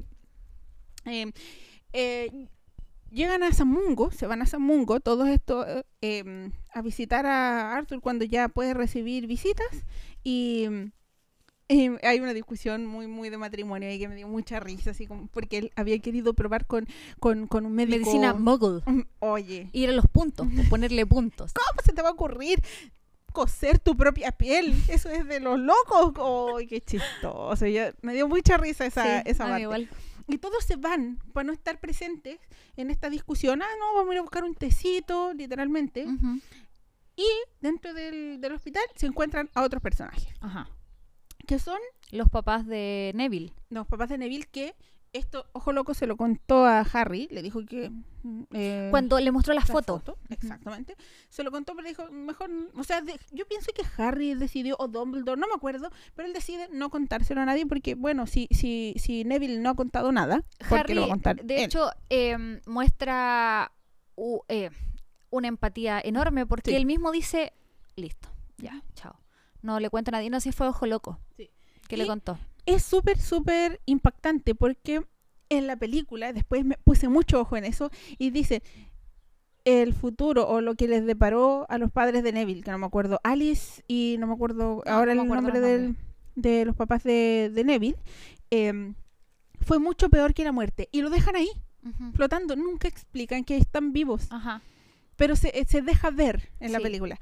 Y están en San Mungo, que es el hospital de, mm, de- para con la magia y no me acuerdo cuánto. Y ahí están porque ellos están eh, enloquecieron por la tortura. Entonces Sí. ellos no reconocen a su hijo, no reconocen a sus padres, no reconocen a nadie y están los dos hospitalizados por siempre. Y eh, justo se, se encuentran con ellos. Harry, pucha, ¿qué- ¿para dónde nos vamos? Para que no, no se den cuenta. Y allá parte Ron. Hola Neville, tanto tiempo, ¿cómo estás? Y aquí andamos. ¿Y qué andan haciendo? Pucha. Y, y ahí la abuela no cachaba que su nieto nunca había dicho que los padres estaban ahí, lo reta. Y, y bueno, ya, pobrecito, Pero se te está olvidando otro personaje que está en San Mongo. A ver, ¿quién está? Gilderoy Lockhart. Qué locura cuando lo leí. Dije, aquí está metido, desagradable. Impresionante, ya lo veo, ya lo veo vestido un pijama celeste. Sí. No, Sí, y, muy, muy elegante, así como muy peinadito, porque Oh. hay todo el rato eh, la enfermera, que no sé, sana- sanadoras me parece que le llaman ellos como a los enfermeros médicos. sí. eh, nunca especifican bien, digamos que son los médicos. Eh, dice, no, ha, eh, ha mejorado mucho porque ahora sabe que en su vida común y corriente él firmaba autógrafos. Entonces eso está súper bien. Y cuando Harry y Ron lo saludan, hola profesor, ¡oh! ¿Yo? ¿Profesor? Yo soy... Eh, sí, sí, ¿en serio? Oh, pero te puedo firmar un autógrafo. Espérame, espérame, voy a buscar una fotografía. Y yo así como, como me arranco de esta cuestión. Pero ahí estaba. No. Lockhart. Ahí se- seguimos diciendo cómo se unen detalles. Y que podría... No tiene ni una importancia. Nada. Pero qué bueno que igual lo incluya. No, bueno, No, bueno, es, es bueno, bueno. una... No, buenísimo. Dentro de esto, eh, ya tienen que volver después de Navidad. Eh, y Dumbledore ya le, le dijo a, a Harry que tienen que, que enseñar... A, eh, tienen que enseñarle oclumancia. Y, y que eso lo va a enseñar Snape. Y ahí comienzan estas clases terribles en donde Harry tiene que saber eh, ocultar la información necesaria de su mente para, para que otro no, no, se- no lo no le vea sus recuerdos, sus pensamientos. Em, y, em, y eso, transcurre mucho tiempo, están en esta tira y afloja y, y, y no le explican bien a Harry por qué es necesario de que él no de que él ocupe la oclumancia. Entonces él anda no pesca en realidad. Es que, a ver, pongámonos en este caso. Si tu profesor más perro, yo estoy pensando en mi profesor más perro de la U, eh, te dicen, puchas, que tienes que tener clases particulares con él. No, qué lata. Sí. No, busque, no, pero puede ser otra persona. No, tiene que ser, pucha, pero es que cómo. No, tiene que ser él. Entonces, yo igual lo entiendo. ¿Sí? Pero claro, ¿cómo no le explican por qué es importante? Eh, y para decir, bueno, pucha, este tipo me cae pésimo, pero es importante, es necesario, eh, puedo salvar mi vida, proteger a los que yo quiero.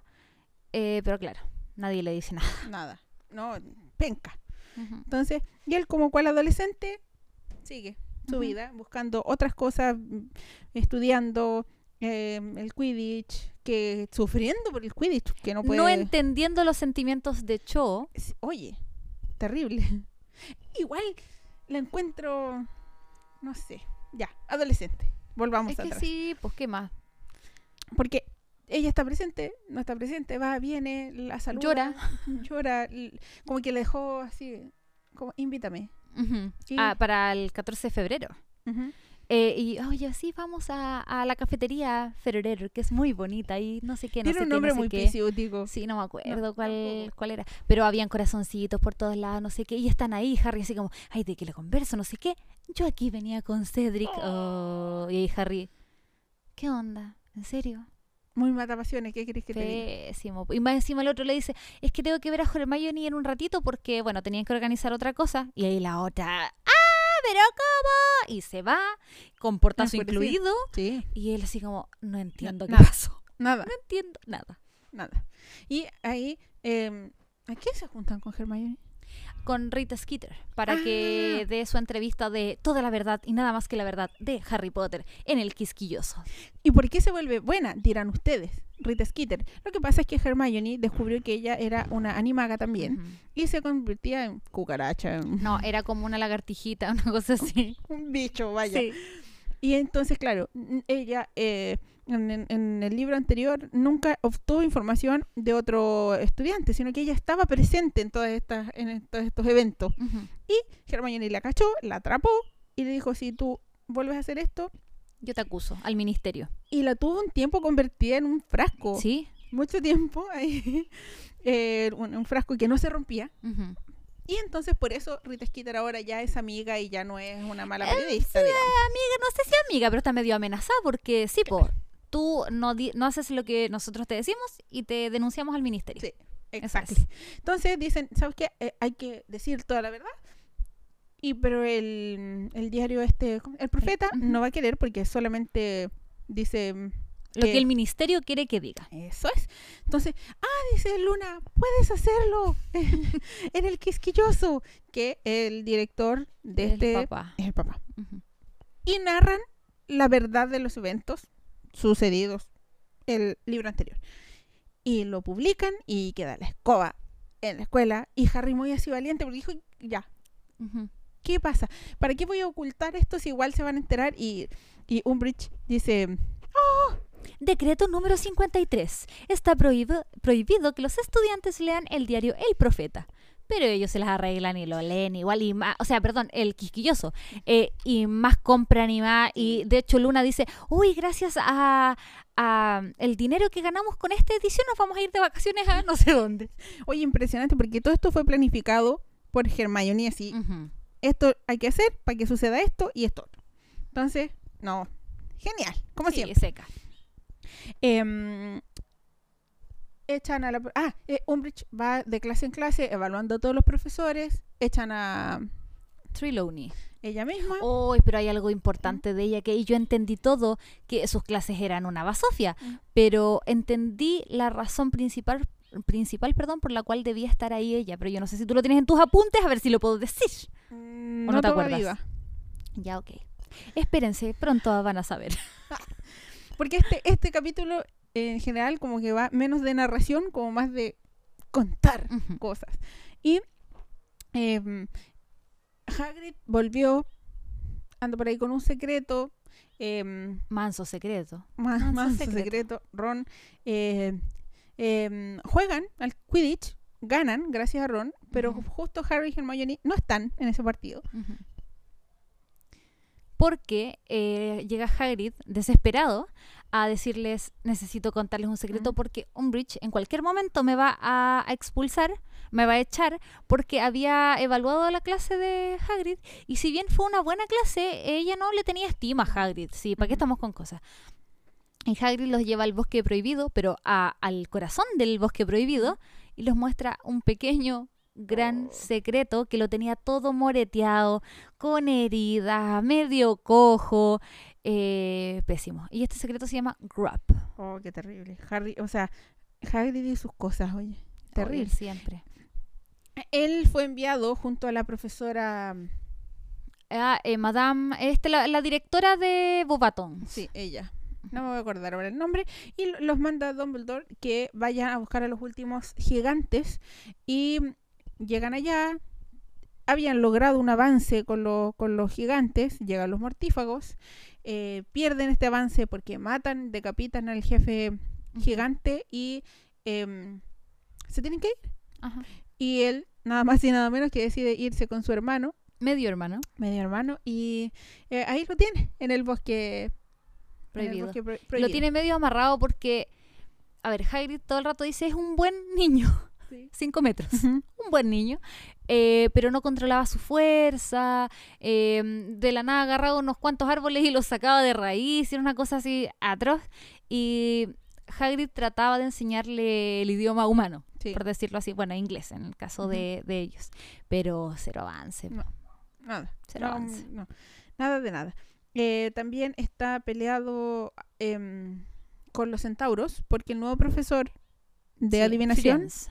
Firenze, creo que es. ¿sí? sí em, eh, es el aparece la primera película en el Ujú. primer libro y y los demás centauros creen que no es un trabajo, sino que es, es que él es esclavo de los humanos, por lo tanto lo, lo destierran.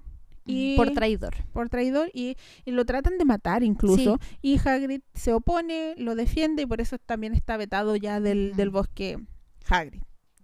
Y si lo van a echar, entonces le pide ayuda a Harry y a Hermione para que cuiden a su hermano. Em, Dolores sigue haciendo mil cosas. Em, trata de echar a Hagrid en la noche mientras están haciendo Sí. los timos De astronomía. de astronomía y yo en un momento así como casi dije nunca me había dado cuenta de esto porque sale atacan a Hagrid en la noche Hagrid sale con el cuerpo inerte de Fang yo dije ya me mataron a Fang y yo no me había enterado Sí. pensé así y después me di cuenta que no. Eh, como que lo habían eh, desmayo. eso y la profesora mm, eh, McGonagall. McGonagall. Ay, no, sufrí, no me acordaba de eso. yo tampoco para nada va a la pelea y la dejan muy mal herida y se la llevan a San, San Mungo Mungo. también. Por eso en la película como que la muestran así como, sí, ya no puedo hacer nada y se queda callada. Ujú. Pero en realidad estaba mal herida en el hospital por, por los secuaces de, Umbridge. de Umbridge. Em, en los timos ya George y Fred, Fred. se aburren y se van y dejan la pura escoba. Pero, Pero, ¿Mm? pero acuérdate, es que no sé si lo tienes en tus apuntes. Te voy a pedir permiso. vos Te voy a molestar todo el rato con tus apuntes, Hermione. Tú dices que yo soy Hermione, ¿te das cuenta? Ya. em, uno de, las, de los decretos de Umbridge es eh, el volver a dar azotes. Oh, cuático. Entonces, este, nunca me acuerdo, Filch, Filch, Filch, el conserje. Dice, por favor, profesora, eh, porque ahora Umbridge ya es la directora de, de Hogwarts, ya sacaron a Dumbledore, eh, que a todo esto no se sabe dónde está, pero bueno, ok. Entonces, em, los gemelos dejan la pata con algunos de los sortile- sortilegios, Sí, sortilegios Weasley. Weasley, dejan la pata y los pillan.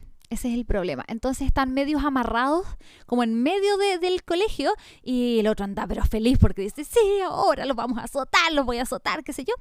Y los gemelos se sueltan y eh, este, con un hechizo Ah, varitas. convocan, ajá, convocan a sus, vari- a sus eh, escobas, dale, varita, a sus escobas, y ellos dicen, ¿sabes qué? Nosotros no estamos nada para andar aguantando azotes ni para andar eh, estudiando. No, nosotros tenemos nuestra pequeña fortuna, así que búsquenos en el Callejón Diagon número 64. Ahí estarán Sortilegios Weasley. Chabolín, bombín, pium. Y se van. Y de hecho después dicen que los, los, eh, los alumnos estaban chatos de, de las materias. Oye, me pegaría un Weasley. Sí. Oye, qué ganas de agarrar mi escoba y, y pegarme un Weasley. po". Y decían por ahí que es probable que quede como una leyenda en el colegio porque ¿quién más hace eso? Sí, los gemelos. Y les dejan la tarea a, a Pips, Pips, que es Pips. un fantasma, sí, es un Poltergeist. que le haga la vida un yogur a, a Umbridge, Dolores y además le dejan a otros un, un animal que ahora no me voy a acordar el nombre. Ay, el que anda robando cosillas Sí, doradas, ¿sí? eso, que de- aparecen animales Animal fantásticos. fantástico, Este pato. Escarbato. Eso, sí, sí, sí, sí, sí. Y le, le dejan muchos por ahí, los se meten a la, a la A la oficina, y dejan la pura escoba. Por le eso mordisquean los dedos. Hacen puras tonterías. Entonces, Umbridge tiene que pone como mm, encantamientos para que si alguien entra, ella darse cuenta. Porque, y además Harry había utilizado esa vía para comunicarse antes con Sirius. eh, porque em, en uno de, de las clases de oclumancia se mete en un, en un recuerdo de, de Snape, de una forma diferente a la película, porque es en un, es En en un el pensadero. pensadero. Y ven toda esta escena que es desagradable. Yo siempre lo he dicho. Era muy pesado. ¿Quién? James. Es que no lo dijiste ya. James. Es que Oscar. James y Sirius y hoy se juraban la última chupa del mate, eran los más mejores.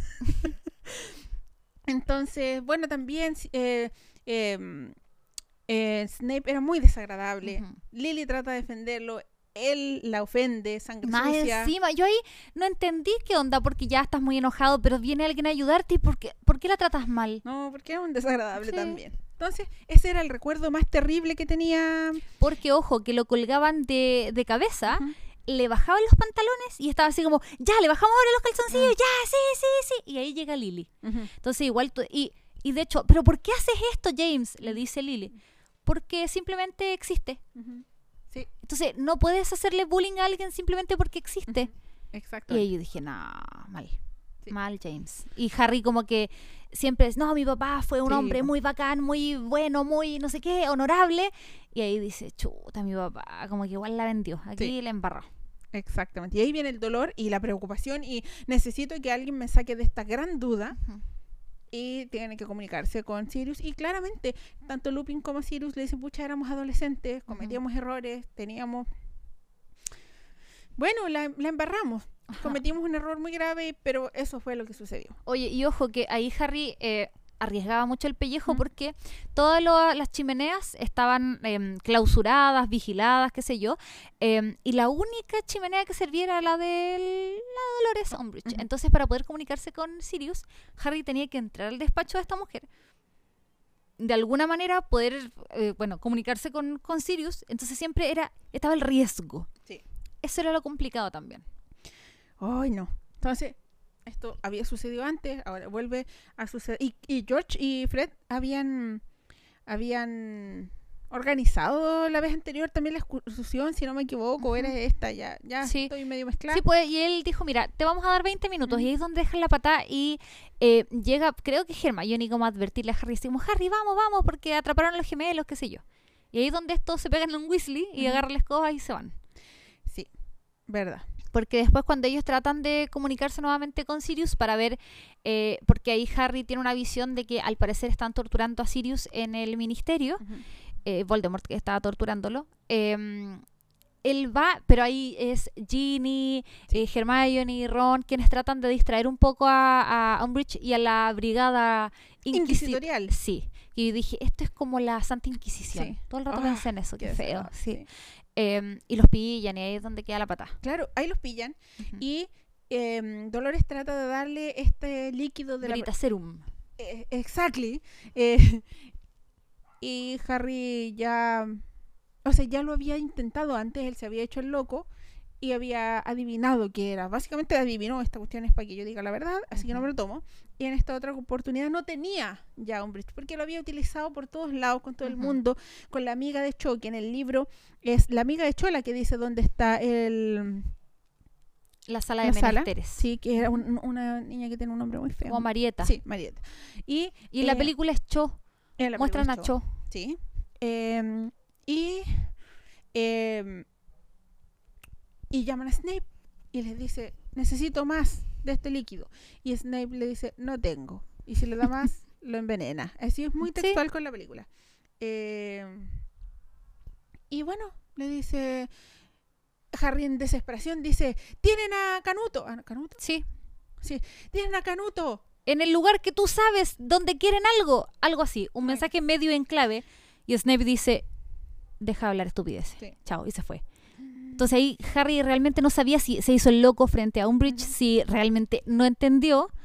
Pero sí, sí entendió. Sí, y ahí a, a, a Hermione se le ocurre decir, oye, en realidad lo, tenemos que decirte la verdad, pero está en el bosque, solamente lo puedes ver tú, así que vamos. El arma secreta de Arma Dumbledore. Es.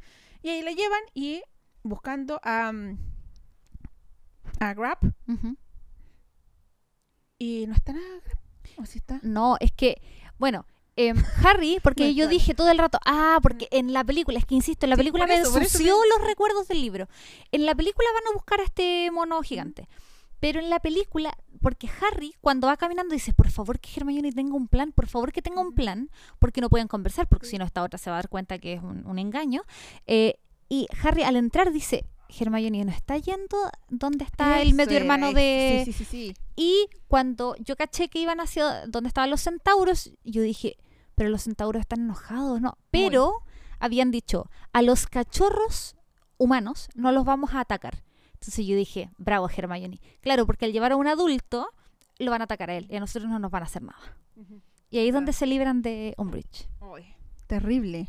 Pero, pero bueno, había que deshacerse. Sí, y después me da mucha risa porque ya ah, casi al final del libro cuentan que está Umbridge así como medio trastornada en la, en la mesa de los profesores y cuando hacían sonidos de caballo como que, así como que se asustaba Sí. y todos los pesados, bueno, sí, está bien, había que vengarse, Sí. pero la pobre quedó mal, mal, mal, mal. mal, mal. Em, aquí aparece em, también por la por los polvos flu trata de averiguar si Harry si está em, Sirius en su casa y aparece Oh, em, Creature. Creature y le dice no no está y no volverá nunca Ujú, y ahí se desesperan se les ocurre irse en estos caballos negros ujú. eh, volando. volando se van hasta el mi- Londres, hasta el ministerio. ministerio. entran al ministerio de que era todos los sueños que había tenido él logran entrar a donde deben entrar ay el Quidditch Ay, ay, ay. Ganó Gryffindor Ganó, sí, menos mal. Es que a Weasley vamos a coronar Sí, porque todas logra atrapar. todas ¿viste? todas y em, encuentran la, Profecía. la profecía y, y tratan de salir con ella y ahí llegan los mortífagos Aunque, ojo, ellos no tenían idea, ¿sí? no sabían qué buscaban. No. Ellos buscaban a Sirius. sí es verdad, y es como- verdad. y no lo encuentran No, po. eso es sí, y Hermione le insistió mucho a Harry. Harry, Sí. Voldemort está tendiendo una trampa. sí. Te está claro, te está manipulando. Y él, no, es que está Sirius. Y claro, es la persona que más ama en el mundo. Si está en peligro, aunque sea mentira o no, él va a correr. Sí, sin pensar. Sin pensar. Toda la razón. Y es muy adolescente también eso. Claro. Y no lo encuentran y dicen, bueno, aquí está esta pelotita. Se la echa al bolsillo. Pero no. antes de, porque eh, ya no está Sirius, oye, oye, Neville, ahí sí que sí, en el libro dice, ¿y esta pelota? ¿Por qué Ah, dice Harry Potter y sí. Voldemort o Tom Riddle o como sea? Y Harry así como, no sé, a ver, la miró, no hizo nada la pelotita. Y en eso llega Bellatrix con Lucius Que, Malfoy. que dicho sea de paso, se habían escapado de Azkaban hace rato, Sí. ya andaban por ahí. Em, y ahí, eh, oye, entrégame la profecía. Y ahí se dan cuenta que esta pelotita es algo importante. Y que Voldemort quiere esta pelotita. Entonces ahí Harry dice, no, no te la doy. Y ahí es donde empieza una mini batalla. Combos iban, combos, Combos venían. y eh, llega hasta que llega Sirius. Ahí realmente llega, porque no, Sí, nunca, estuvo. ahí. No. Eh, después nos enteramos de que fue em, Creature. que hirió al hipogrifo y, y, y él se fue a curarlo y en ese momento aparece Harry y él dice, ¿sabes qué? No está. Pero por, ¿por Lo qué? engañó nomás, sí. Em, pelean, pelean, pelean, pelean, llega Bellatrix Oh, fea mundial. y Y ella venía con toda la rabia acumulada de haber estado un montón de años en Azkaban, eh, queriendo demostrar su lealtad Ujú. al señor oscuro, como le dicen ellos, o el señor tenebroso. Entonces esta otra estaba dispuesta a todo. Ujú. Oye, había una escena ahí descrita en el libro que era muy bizarra, que eh, uno de los mortífagos se cae a algo, a un elemento, a una, a una pared, a una puerta, Ujú. Donde achicaba todo. Entonces, eh, uno de los mortífagos quedó con la cabeza de guagua, Ah, sí, de sí, bebé. sí, sí, sí. Pero todo el resto del cuerpo De, era de, de adulto. de adulto y, y solamente em, chocaba contra las paredes y manoteaba mientras que la cabeza seguía llorando. ¡Ay, qué desagradable! Yo- Y, y ahí yo me acuerdo que ellos no lo querían atacar porque les daba como lata Sí. atacar a la guagua. y Ron estaba drogado porque algo le Ah, habían unos hecho. cerebros, que no sé qué cosa le No, hacían. es súper largo, una batalla Sí. atroz de largo por un montón de, de salas que se abrían y se cerraban eh, y cambiaban de posición. Y bueno, están en plena batalla cuando aparece en, este arco eh, y, y Bellatrix eh, le hace un maleficio a, a Sirius y Sirius cae y se muere. Claro, y se supone que cae como contra un velo negro Velo, sí. y que te llevaba como a otro lugar.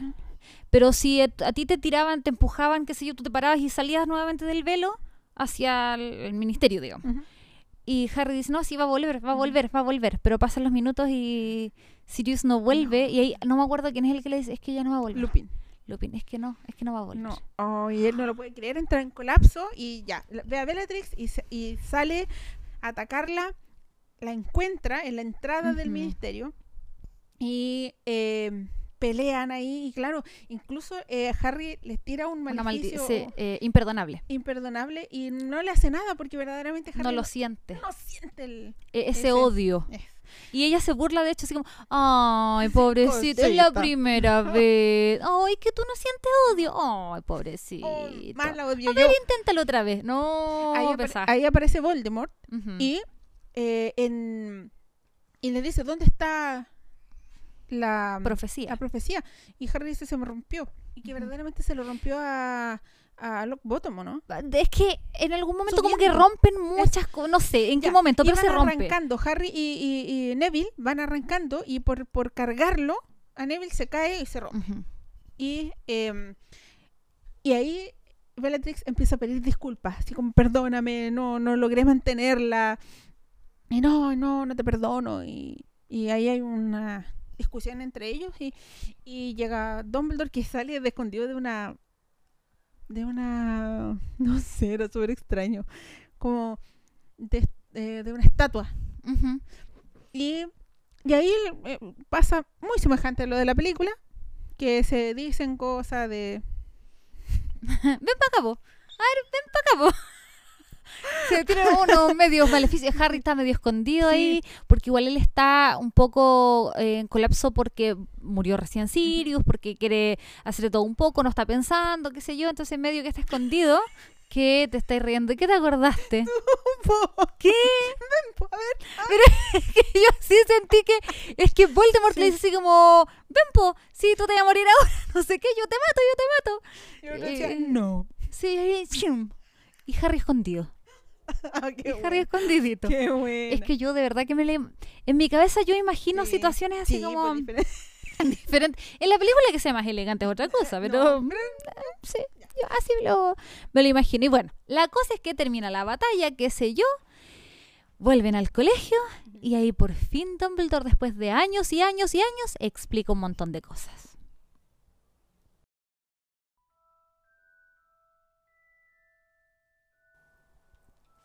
Lee hizo una pausa para escuchar y la canción se elevó fuerte y clara desde el mar verde y plata de los de Slytherin que se hallaban en las gradas.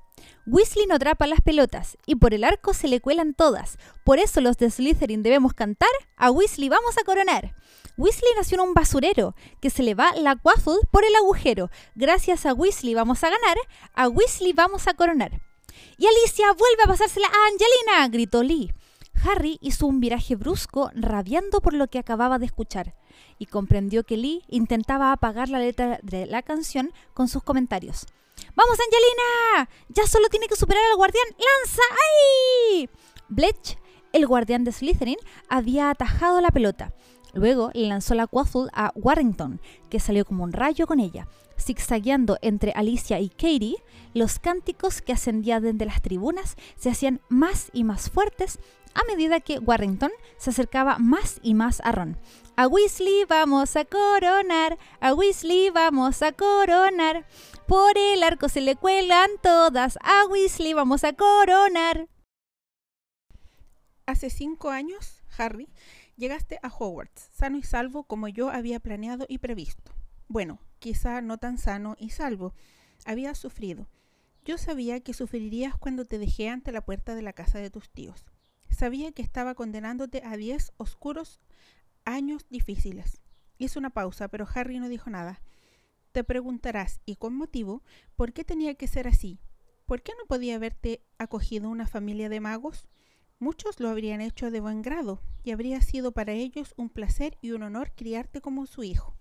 La respuesta es que mi prioridad era mantenerte con vida. Estabas en peligro, un peligro de cuya gravedad quizá solo yo fuera consciente. Solo hacía unas horas que Voldemort había sido derrotado, pero sus seguidores, y muchos de ellos son tan terribles como él, todavía andaban sueltos y estaban desesperados y encolerizados. Además, yo tenía que tomar una decisión respecto a los años venideros. ¿Acaso creía que Voldemort se habría marchado para siempre? No, no sabía si tardaría 10, 20 o 50 años en regresar, pero estaba convencido de que lo haría, de que no descansaría hasta haberte matado.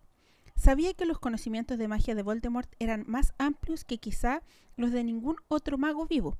Asimismo, sabía que ni los más complejos y potentes hechizos o encantamientos protectores serían invencibles el día en que él regresara con todo su poder. Pero también sabía cuál era su punto débil, así que tomé una decisión. Estaría protegido por una antiquísima magia que él conoce, desprecia y por lo tanto siempre ha subestimado en su propio prejuicio. Me refiero, por supuesto, al hecho de que tu madre muriera para salvarte. Ella te dio una prolongada protección que él no esperaba, una protección que fluye por tus venas hasta hoy. Así que puse toda mi confianza en la sangre de tu madre. Te entregué a su hermana, su único familiar vivo. Mi tía no me quiere, saltó Harry. No le importa. Pero te recibió en su hogar, lo interrumpió Dumbledore. Quizá te recibió a regañadientes, con rabia, de mala gana, contra su voluntad, pero de todos modos te recibió, y al hacerlo selló el encantamiento que yo te había hecho. El sacrificio de tu madre convirtió el vínculo de sangre en el escudo más fuerte que yo podía ofrecerte. Mientras puedas llamar hogar al lugar donde habita la sangre de tu madre, allí Voldemort no podrá tocarte ni hacerte ningún daño. La magia más poderosa que Voldemort ignora. ¿eh? Yo pienso que eso no, no, no se dejó ver así tan claramente. No, Dumbledore nada. en, en la, en, la, en, en esa parte se disculpa, que cometió Sí. muchos errores como viejo. Y al ser viejo comete errores mucho, mucho más grandes. Y debió explicar eso antes, pero no lo explicó. Claro, eh, y bueno, em, para contextualizar también esto, esta conversación se genera luego de, bueno, la muerte de Sirius, ellos vuelven al colegio y Harry está muy enojado porque se echa la culpa de la muerte de Sirius. Ujú. Y Dumbledore le dice en realidad, no, yo tengo, yo soy el responsable de la muerte de Sirius y empieza a contar todo esto de que mira, yo no te, no te advertí, no te conté, no te hablé de la profecía, que en un ratito más vamos a, a leerla también. Em, pero me, me llama mucho la atención esto que el, la forma de sellar este, este hechizo protector Sí. es que la tía lo haya aceptado porque ahí eh, esta sangre materna finalmente se que guácala, cuaja, te cuaja, iba a decir. Bueno, se sella, se Oh. sella. Em, y Surce te faltó. se decir. surce, claro, se surce. Em, se anuda. Ujú. Em, porque ella lo acepta en su casa. Ya, está bien. A regañadientes, medio que lo tiene muerto de hambre, qué sé yo. Pero no es fácil aceptar a alguien más en tu casa, vestirlo, eh, darle de comer, que esté sano dentro de todo, odiando a la hermana como la odiaba la tía sí. Petunia. A pesar de todo, todo el odio, eh, el amor prevalece. Sí. Y yo no lo había visto así. Y ahí es donde recordamos lo que decíamos al inicio de este vociferador que le llega a la tía Petunia de, acuérdate, nosotros hicimos un, un trato. No tienes que romper este trato. Porque ahí entendemos que en realidad tiene que ir a la casa de sus tíos porque realmente está protegido ahí, al igual como está en Hogwarts. Ujú. Sí, es como hay muchos memes que, que hay en redes sociales que dicen como que Voldemort siendo el más malo siempre respeta los veranos. Claro. ¿Cachai? Sí. Pero aquí se da a entender por qué. No es que respete los ver- veranos, es que él no puede hacer nada No, cuando po. él está ahí. Entonces, ¿para qué va a malgastar su energía? Deja de patearme. ¿Para qué va a malgastar su energía em, en intentarlo si sabe que no puede? Y en Hogwarts lo mismo. Y ahí yo decía, en realidad quedan medio desprotegidos cuando está donde los Weasley. Aunque, claro, obviamente que lo van a defender y todo el asunto, pero Claro. es el lugar donde está más desprotegido. Por eso lo mantiene Weasley. Tanto tiempo ahí, aunque esté solo, hambriado, guardado, eh, bajo llave, ahí lo mantiene. Sí. Y en esta conversación que tiene con Dumbledore también le explica que existe esto que íbamos a hablar delante de por qué la profesora Trelawney está en el, eh, está en el Ah, colegio. Sí, sí, sí, claro. Que yo no me acordaba, nada, nada. Eh, Dumbledore quería, de hecho, eliminar la, la asignatura de adivinación y, bueno, con razón, porque en realidad... En, el- en los timos de adivinación, mire la bolita, a ver qué ve. Ve un viejo muy re feo, muy, muy, muy re feo. Y era el reflejo del examinado. Entonces ahí no, un cero, no, no adivina ni una cosa. Pero en realidad, bueno, Dumbledore tampoco le da mucha importancia a las asignaturas. Pero bueno, volviendo atrás, eh, él tenía que, por pucha, por rutina, por protocolo, entrevistar a la nueva profesora, o a la postulante, a la asignatura de adivinación, y era Trelawney. Y ella, la- o sea, perdón, él la encontró chaya, Mm. chaya, no, no, no adivina ni una cosa. Pero de repente adoptó una nueva voz, la misma voz con la que increpó a Harry. Ahí viene, no sé qué, no sé qué. Sí. Esa misma voz. Y le dice algo así como... mm, Ah, le revela la profecía. ¿Qué dirá la profecía? Veamos lo que dice. Sin embargo, cuando Sybil Trelawney habló, no lo hizo con aquella voz etérea y mística que solía emplear, sino con el tono áspero y duro que Harry solo le había oído utilizar en una ocasión. El único con poder para derrotar al Señor de las Tinieblas se acerca. Nacido de los que lo han desafiado tres veces, vendrá al mundo al concluir el séptimo mes y el Señor de las Tinieblas lo señalará como a su igual. Pero él tendrá un poder que el Señor de las Tinieblas no conoce. Y uno de los dos deberá morir a manos del otro, pues ninguno de los dos podrá vivir mientras siga el otro con vida. El único con poder para derrotar al Señor de las Tinieblas nacerá al concluir el séptimo mes. Y esa es la razón porque la profesora Trelawney lleva trabajando 16 años en, en el colegio porque, Aunque no adivine nada. Porque Dumbledore le vio ese potencial y bueno, durante toda su vida como docente en Hogwarts, según lo que sabemos, solamente dos veces ha, ha tenido momentos así como de iluminación Sí. adivinatoria, pero el resto de las veces, ¡pum! Oye, y ahí una cosa. hay un, un punto súper importante que es que Neville también nació en julio. Sí, y ahí Harry decía, pero quizás se equivocaron, quizás fue Neville. pero no, porque Voldemort ya lo declaró, ya lo verbalizó a él Claro. Como su igual. Él, él lo, y, y ahí Dumbledore le decía, y fíjate, Neville es, de- es sangre, Sangre pura, pura, sí, y tú eres sangre mixta, ¿cómo se llama? Sangre... sangre sucia. No, no, eres, ¿cómo se llama cuando eres? Bueno, eres hijo de Muggle con mago, igual que él, porque Tom. Riddle es Mestizo, mestizo, eso es. Y, y ahí es- vio en ti su igual. Ajá. ¡Oh, qué potente! ¡Qué... ¡Ah! Y además, yo creo que me puse a pensar atrás, atrás, atrás, atrás, cuando Harry iba a comprar su varita. ¿Sí? Viste Sí. que el- eh, la otra varita, su hermana, Sí. eh, es de la otra pluma de Fénix, del Fénix que es de Fawkes. Fawkes. Em, entonces ahí ya no había escapatoria, era él. ¿Verdad? Mira, no había hecho ese... Que ahora, en este momento, me acordé. Mira. Ay, no, pero tantas uniones, tanto... Oh, no, cuático. Sí. Cuático, cuático, cuático. Así que van las explicaciones dan, de Dumbledore van dando... Van cerrando el círculo que uno decía... ¿Y esto por qué? Y ahí yo otra vez quiero destacar a, a doña Ujú. J.K. Rowling. Oye, la mujer. Es que me sorprende. Eh, en su momento nos sorprendió mucho con tanto detalle, pero ahora recordarlo o... Es que no me acuerdo si en el momento nos dimos cuenta, la no, verdad. no, yo no recuerdo. No, No, tampoco, porque habríamos estado conversando sobre Yo ese punto. Estaba muy, muy deshecha por la muerte de Sirius, como para entender A- además, sí, tienes razón, Sí. porque nos golpeó emocionalmente la muerte de Sirius. Yo recuerdo que conversamos, es que no podía ser que se le muriera a Sirius porque era el único vivo, eh, eh, familiar vivo que le quedaba, cómo, qué va a ser. Claro, nosotros nos quedamos ahí y ya listo, se acabó el libro. Ay, no. Oye, se nos quedaron un, un par de detallitos que comentar que nos gustaron, que es el de, em, de Ron, Hermione y Harry cuando eh, Ron y Harry querían darle una información a Hermione. Ay, sí, ay, que me gustó, me encantó.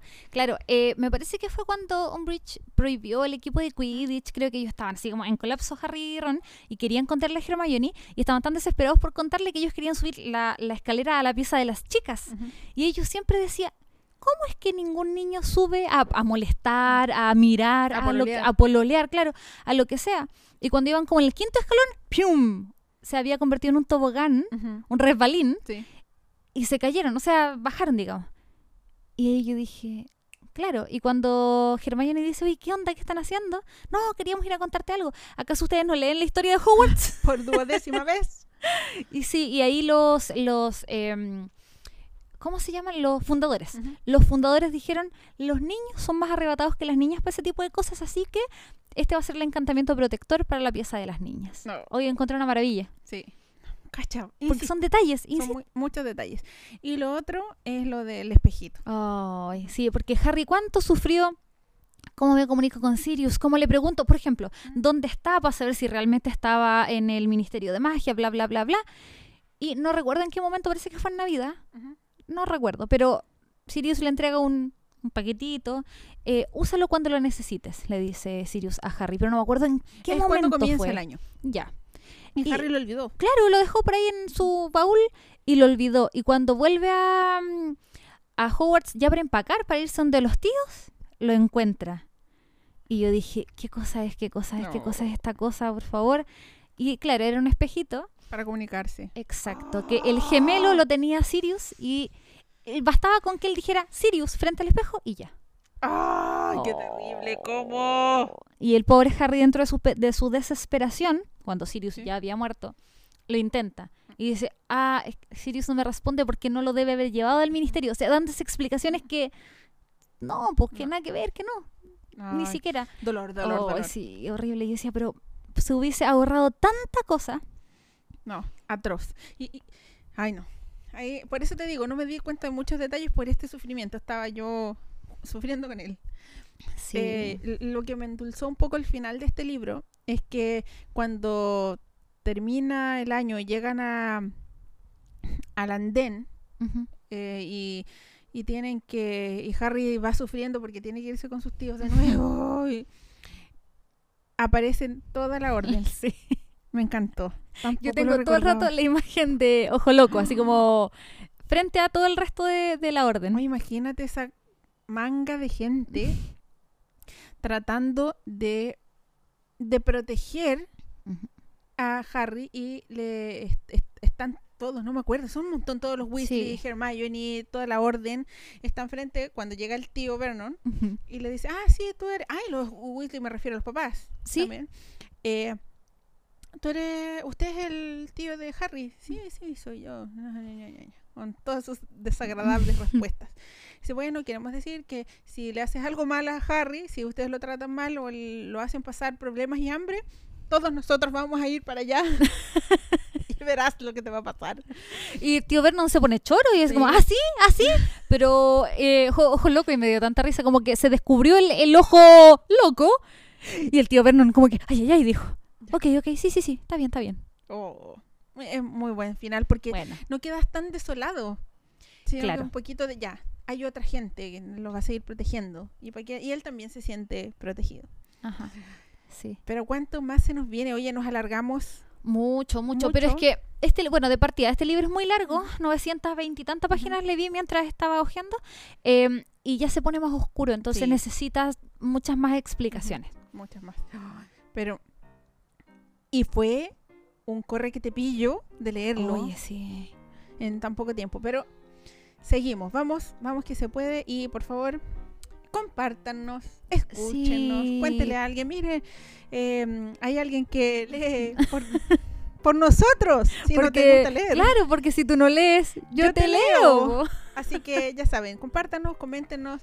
Eh, cuando no, no hemos podido arreglar el dichoso Instagram, pero estaremos avisando, así que Así- atentos. Ahí estamos, así que los esperamos la próxima semana y Finite incantatem. Devolvemos los textos al librero para que en una próxima semana volvamos a desempolvar los libritos y traigamos un nuevo relato.